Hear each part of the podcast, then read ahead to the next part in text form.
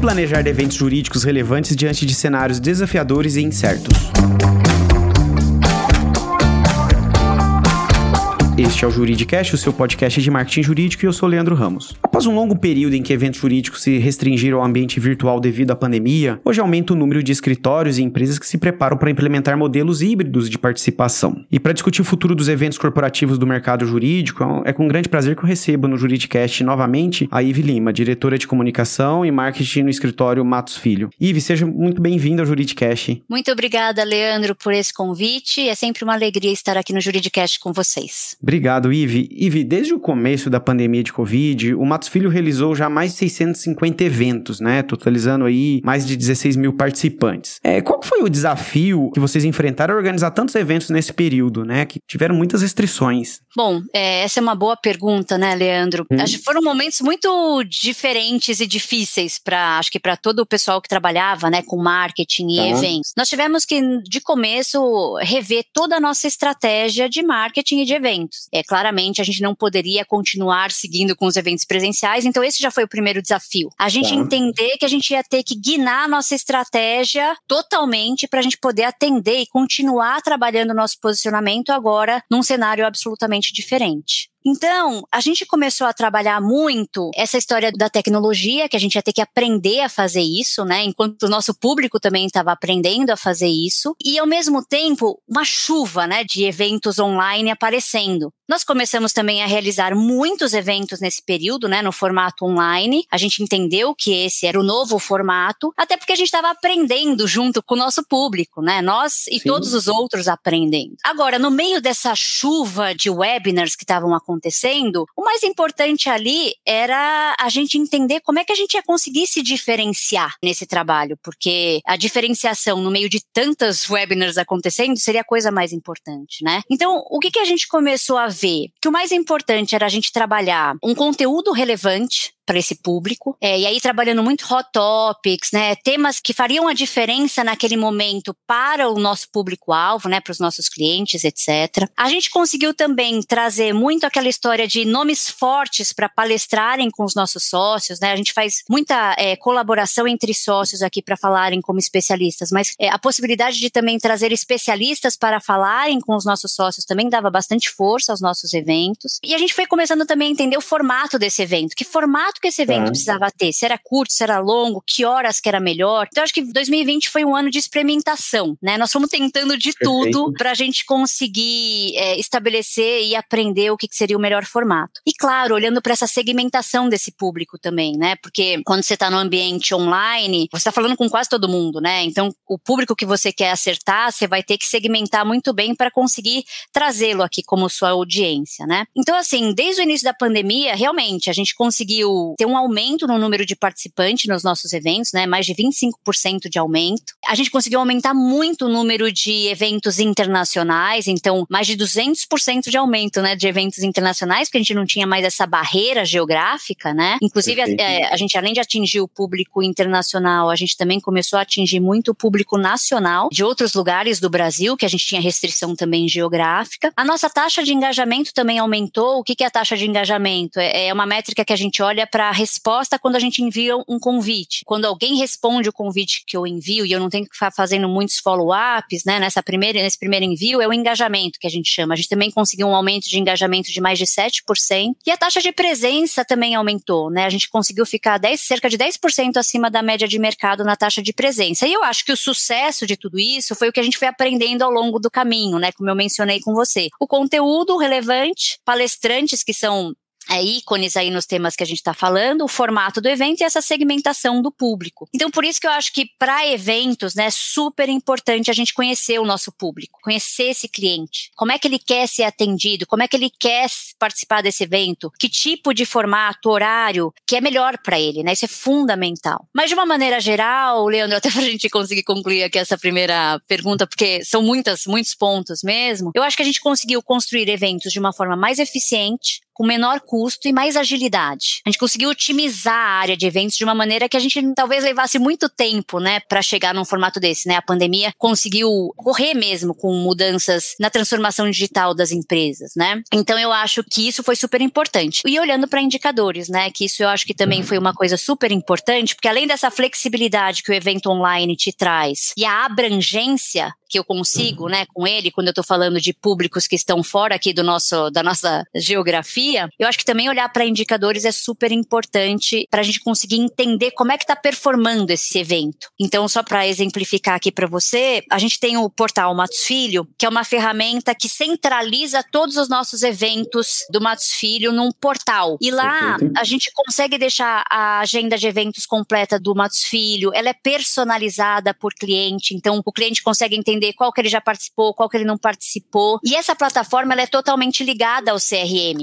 Então a gente também consegue fazer uma leitura desses indicadores, dos KPIs que a gente tem, para entender também qual é o melhor tipo de evento que está performando com qual tipo de público, né? Então também acho que essa é uma dica legal. Interessante, Ivi, e, e trazendo um pouco a, a, discussão mais profunda aqui sobre os indicadores, algo que você falou que mudou bastante foi o, o, o formato, né? Vocês se preocuparam muito em, em ter um conteúdo mais customizado. Mas na ótica prática da esfera de divulgação, né? O que, que vocês mudaram, né? Porque uma coisa que eu notei, né, sobretudo no início da pandemia, que a gente viu um aumento de eventos online, sobretudo webinars, é, por parte de todos os escritórios, né? Então, o que, que vocês fizeram no fim que garantisse o sucesso, né? Porque a competição também aumentou, concorda? É, não, aumentou muito. Eu acho que um pouco disso, desse tripé, né? É um pouco mais do que um tripé, né? Mas que a gente já falou um pouquinho. Então, tem que se diferenciar, né? Para se destacar aí nesse meio com isso que nós falamos, que é o conteúdo relevante, né? Os palestrantes, né? Que chamem chamem atenção e um formato que seja aderente àquele público que você está chamando. Agora, eu, eu acho que a divulgação centralizada no nosso portal Matos Filho, que centraliza a nossa agenda de eventos, nos ajudou muito. Eu acho que é, você ter um portal que você consegue se linkar com o CRM e que te traz indicadores, ele é uma ajuda muito legal para o profissional de marketing para conseguir fazer leituras do que está funcionando, do que não está funcionando, do que engaja e do que não engaja. Acho que esse é um primeiro ponto. E a divulgação também foi muito expandida. Então, aquilo que eu também falei um pouquinho aqui nessa, nessa minha abertura, né? Conseguir ampliar esse convite para clientes que estão em outras regiões do Brasil. Então, isso é, foi super legal para a gente, porque a gente também consegue se posicionar em outros centros, né? Então, eu acho que é super importante isso para os escritórios que não têm escritórios, né, em todas as regiões do Brasil. Nosso país tem aí tamanhos, né, dimensões continentais. E para o próprio público internacional, né? A gente também tem um desafio de posicionamento internacional e a gente viu essas barreiras é, desaparecerem, né? Então, eu acho que isso foi muito, muito interessante. Então, eu acho que de uma maneira geral, a divulgação ela foi mais, é, mais abrangente, mas de novo, é super importante a gente olhar para o hot topic, né? Que é o que atrai e para a qualidade desses palestrantes, além do formato do evento. Legal, Ive. E, e assim, a gente está discutindo muito ainda lá no início da pandemia, mas a gente já está em 2022, né? Com dois anos aí, basicamente, da pandemia. E muita coisa avançou, né? Inclusive, a gente hoje já tem um cenário em que muitos eventos já estão acontecendo em um modelo presencial ou presencial e, e online, que é o pessoal chama de híbrido, né? E aí, pensando no futuro, né? Você acha que o, o modelo dito híbrido vai ser a norma dos eventos corporativos de agora em diante? Sim, eu acho que o híbrido veio para ficar. O que, que a gente aprendeu, né, aqui, que talvez faça sentido aqui nessa pergunta, a gente até voltar aqui um pouquinho. Em 2020, a gente saiu fazendo evento até porque a gente estava aprendendo a fazer evento, Sim. né? Eventos uhum. online. Então, eu acho que 2020 houve aqui um movimento da gente fazer evento, fazer evento, queríamos posicionar nossa marca, levar a informação é, em tempo real para os nossos clientes, né? A gente começou a, a, realizar muito evento, não tínhamos essa barreira geográfica, então a gente realizou muito evento, mas porque a gente estava aprendendo como isso, como esse universo todo ia funcionar, né? Então, em 2020, por exemplo, a gente fez, é, o foco foi muito na quantidade, talvez eu possa dizer, né? A gente fez mais de 340 eventos em 2020, com mais de 9.200 participantes, ou seja, assim, e sempre olhando para a diversidade desses eventos, tá? Uhum. Aqui também é um negócio super legal que a gente faz, é, de garantir que a gente sempre tenha palestrantes mulheres nesses eventos, então mais de 85% dos nossos eventos contam com palestrantes mulheres, ou seja, com equidade de, de, de gênero aqui dos palestrantes. A gente fez muito evento internacional, né? Mais de 90 eventos internacionais, e a gente alcançou aí mais de quase 40 países, né? Mas em 2021, a gente já veio para um processo de olhar mais para essa qualidade. Então a gente já ah. viu que a gente realizou menos eventos, mas a gente foi mais certeiro, né? A gente teve uma diminuição de cerca de 10% dos eventos que a gente realizou em 2020, mas a gente teve um número de participantes 23% maior em 2021. E eu acho que isso foi graças mesmo a essa nossa diferenciação, né? De olhar para o conteúdo relevante, de olhar para os palestrantes que fazem a diferença e de ter certeza de que esse formato faria sentido para o público que eu estava olhando, né? Para aquela segmentação de público que estava atendendo aquele evento. E o, o, os indicadores que o CRM nos geram nos ajudam muito com isso, né? Então, por exemplo, qual é o melhor horário para enviar um convite, qual é o melhor horário é, para realização de eventos, qual é o melhor tempo para realização desse evento. Então, tudo isso foram coisas que nós fomos aprendendo ao longo do período, né? Agora, olhando agora para 2022, que a gente tem aqui um momento já, vai, vamos pensar que a gente já passou pelo pior. Eu acho que o híbrido veio para ficar assim. Nós estamos olhando muito para isso porque ele te dá mais flexibilidade, né? Então o público também, né? O seu público consegue ter mais flexibilidade para atender os seus eventos. A maioria dos nossos eventos são gravados, então depois a gente consegue deixá-los disponíveis é, no nosso portal Matos Filho. Então também é uma comodidade para o nosso cliente, para o nosso público, né? A gente consegue expandir a audiência, né? A gente consegue conectar palestrantes que estão em lugares diferentes do globo. Então eu acho que eles vieram para ficar mesmo. Agora,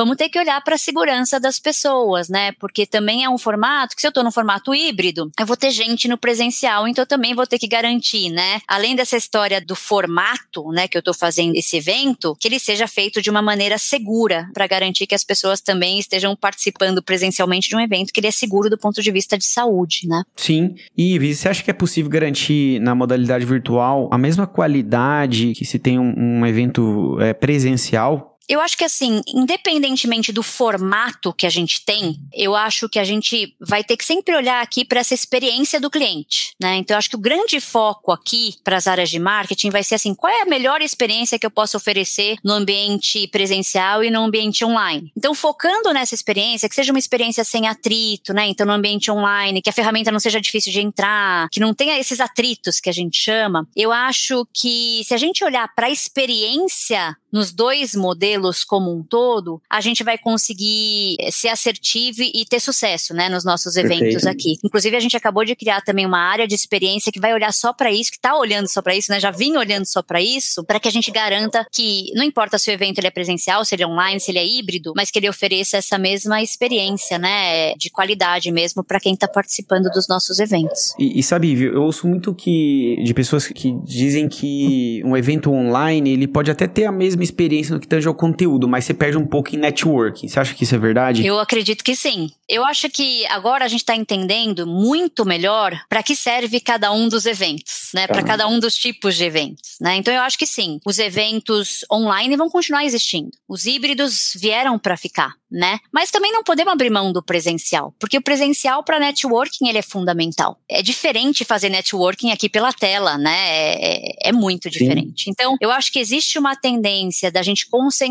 os nossos eventos mais sociais de networking no formato presencial e a gente seguir para um formato que ele seja mais híbrido ou até 100% online, para aqueles eventos que são num formato mais de, de conhecimento técnico, é de palestra, e eu consigo sim promover uma experiência bacana, que não é essencial de networking para esse formato. Então, eu acho que, que, é, de novo, pensando na experiência de cada evento, a gente vai conseguir oferecer a melhor sugestão para os sócios. E lembrando que essa parceria também entre a área de marketing e os sócios, ela é fundamental. Porque os sócios estão sendo muito parceiros em entender que a gente está levando aqui recomendações porque a gente já passou por algumas experiências e a gente sabe o que funciona e o que não funciona, então estão sendo muito parceiros. E eles também trazendo sugestões de nomes, de hot topics, muito ali em cima do lance, né? Porque também não adianta Perfeito. eu falar de assuntos que já foram capa de jornal ontem ou na semana passada. Então, essa parceria para essa troca de conhecimento e informação nas especialidades, tanto da área de eventos quanto da área jurídica, ela é fundamental para também para a gente realizar um, um evento de sucesso, né? Então, aqui também já um agradecimento aos meus sócios que são super parceiros para que a gente também consiga fazer uma área de eventos rodar com esse sucesso que a gente faz, né? Ivi, você mencionou que os eventos presenciais continuam, né,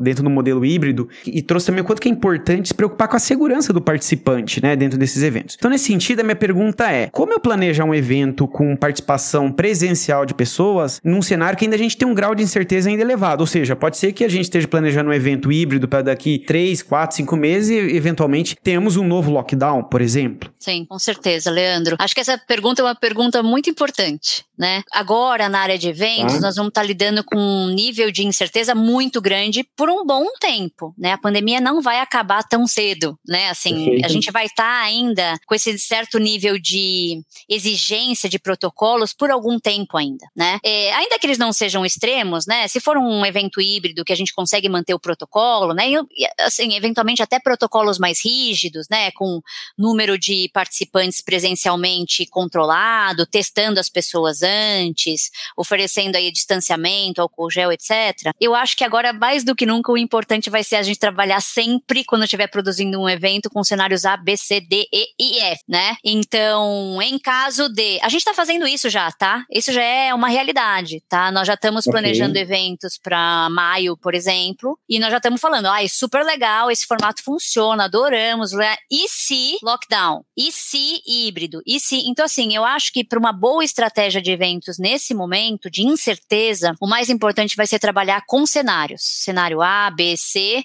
para que eu possa, com rapidez e agilidade, mudar o formato do evento sem prejudicar eventualmente um deadline que eu tenha, porque assim, tem evento que dá para ser postergado, mas eventualmente tem eventos que se eu não falar sobre aquilo, eu tô perdendo aqui o timing da coisa, né? Então eu acho que essa flexibilidade, essa adaptabilidade, essa, essa previsibilidade aqui de ter cenários A, B e C para a área de eventos, para as equipes de marketing vão ser muito importantes nesse momento. Legal, Ivi. E uma coisa que eu estava pensando, é, ao longo desses dois anos aqui de pandemia, as pessoas acabaram mudando muito, né, o hábito de consumir conteúdos, de trabalhar. E, e algo que eu observo é que me parece que as pessoas estão um pouco mais criteriosas para decidir se vão participar, seja de um evento ou ainda de um, de um café, de um almoço. Você acredita que isso é um desafio para a área de eventos de, de um grande escritório como o Matos Filho? Com certeza. Acho que para todo mundo, né? Porque daí nesse momento eu não estou nem concorrendo só com outros escritórios, né? Eu estou concorrendo pelo tempo das Sim. pessoas em tudo, né? Com o jornal que ele quer ler, com a reunião que ele tem, com o Netflix que ele poderia estar tá assistindo se for à noite, né? Então, eu acho que aqui um dos aprendizados mais relevantes que a gente teve nesse momento aqui de pandemia, eventos, etc, é que o tempo das pessoas é o bem mais valioso. Então, além da saúde, óbvio, tá. né? Nós estamos falando de um momento de pandemia, saúde e o tempo são questões muito valiosas,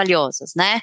Então, não dá para eu querer ficar construindo um conteúdo que ele tem três horas para eu passar aqui uma informação. Então, se eu conseguir ser assertivo, objetivo e tratando de, de assuntos que sejam extremamente relevantes para o meu público, eu acho que eu tenho condições de ganhar, vamos por aqui entre aspas, né? É a preferência aqui do meu público. Porque realmente, hoje, é, a disputa, né? A competição pela atenção das pessoas, ela é muito grande. E eu acho que também oferecer essa flexibilidade, olha, é formato rápido, curto, que você pode, né, eventualmente ouvir o evento no momento que você preferir, é, do carro, de casa, você pode, é, enfim, se adaptar, se ajustar de acordo com a sua necessidade, né, para que a gente também deve, é, ofereça essa flexibilidade para as pessoas. Mas certamente é, essa concorrência hoje está cada vez maior, né, não estamos só concorrendo com outros escritórios nesse sentido, né, pelo tempo das pessoas, nós não estamos concorrendo só com outros escritórios. Legal, Ivy. O nosso episódio está caminhando para o final e, e, como uma última pergunta, eu queria explorar um pouco a questão dos eventos internos para os colaboradores. Imagino que o quanto que foi desafiador é, para vocês manter a equipe engajada né, num período de, de home office. E nesse sentido, qual que você acha que é o papel de eventos internos para manter a equipe alinhada, engajada e, e, unida aí dentro de um mesmo propósito, trabalhando em, em, ambientes é, remotos? Sim, excelente pergunta, porque falar de público interno para a gente sempre é mais importante, porque ele é o começo de tudo. As marcas fortes, elas são construídas de dentro para fora. Então eu não posso me esquivar de discutir é, sobre a minha comunicação com os meus públicos, especialmente nesses momentos de difíceis, né, de adversidades. Então, certamente, é, olhar para isso e para esse formato de eventos com o público interno foi uma coisa muito desafiadora, né? Eu acho que, em primeiro lugar, é conhecer muito bem esse seu público interno, né? Qual é o perfil é. dele, qual é a média de idade, qual é a formação dessas pessoas, como é que, né, o que, que, que dentro da sua cultura funciona ou não funciona em termos de horário, né? Qual é o melhor horário? É pela manhã, é na hora do almoço, é à tarde. E muita atenção também para a quantidade de eventos, né? Daqui a pouco tá a gente mesmo disputando com a gente mesmo várias áreas, querendo fazer eventos. Então, assim, já tem o trabalho, aí tem evento, aí tem. Então, assim, a disputa do tempo também das pessoas que trabalham conosco também é um desafio, né?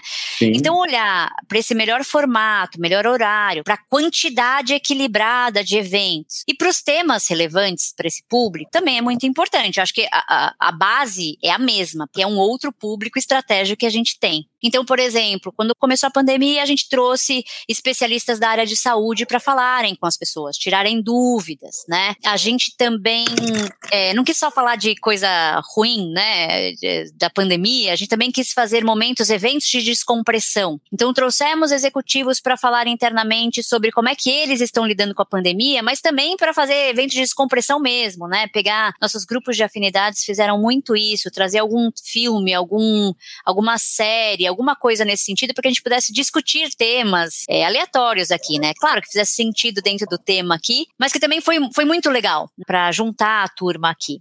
Agora, claro, né, os eventos internos, é, nesse formato também online, aproximaram muito a alta gestão dos profissionais, né, apro aproximou muito os líderes, né, dos nossos profissionais. Então, é, o nosso sócio-diretor, né, que antes tinha que voar para o Rio de Janeiro, voar para Brasília, voar para, né, então, para conseguir é, fazer um evento com os profissionais dessas regiões, hoje ele está conseguindo de uma forma muito mais periódica e próxima estar falando diretamente com os profissionais, né, valorização aqui da comunicação face a face, né? Não é exatamente face a face, né? Porque nada substitui o presencial, mas periodicamente a gente está conseguindo dar um alô, né? O presidente dando um alô, ou a alta gestão também, né? Dando um alô aqui de uma sobre assuntos importantes, o RH, né? Especialmente nesse momento que a gente precisa estar tá mais atento à gestão e saúde dos profissionais. Então também foi um modelo que possibilitou muito a alta gestão estar mais próxima das pessoas, né? Para dar segurança, né? Porque as as pessoas, muitas pessoas que trabalham conosco no escritório não tem computador, né? Trabalha de forma lá, um garçom, uma recepcionista, né? Pessoal lá do almoxarifado, por exemplo. Tô aqui só, só dando alguns exemplos. As pessoas que não que ficaram afastadas um tempo do escritório, o que, que será que está acontecendo, o que, que não está acontecendo? Conseguimos aproximar a alta liderança de, de todos os profissionais de uma maneira geral, para tra tentar trazer um pouquinho mais de conforto e segurança para as pessoas, que eu acho que também foi importante.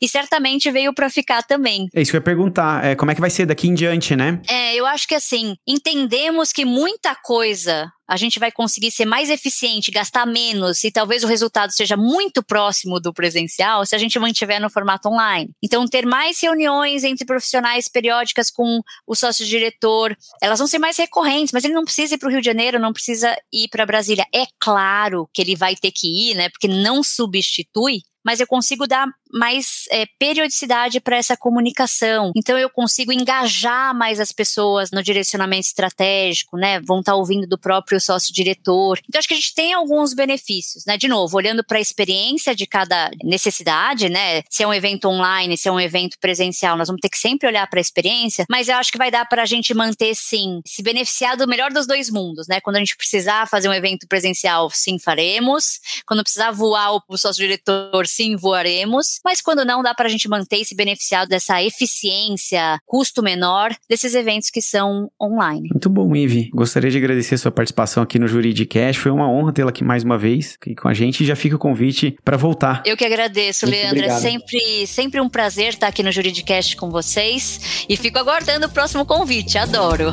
Obrigado. Gostou desse podcast? Então compartilhe o episódio nas redes sociais e acompanhe o Juridicast, produzido pela agência Javali, especialista em marketing jurídico. Um grande abraço e até a próxima quarta-feira, às 7 da manhã.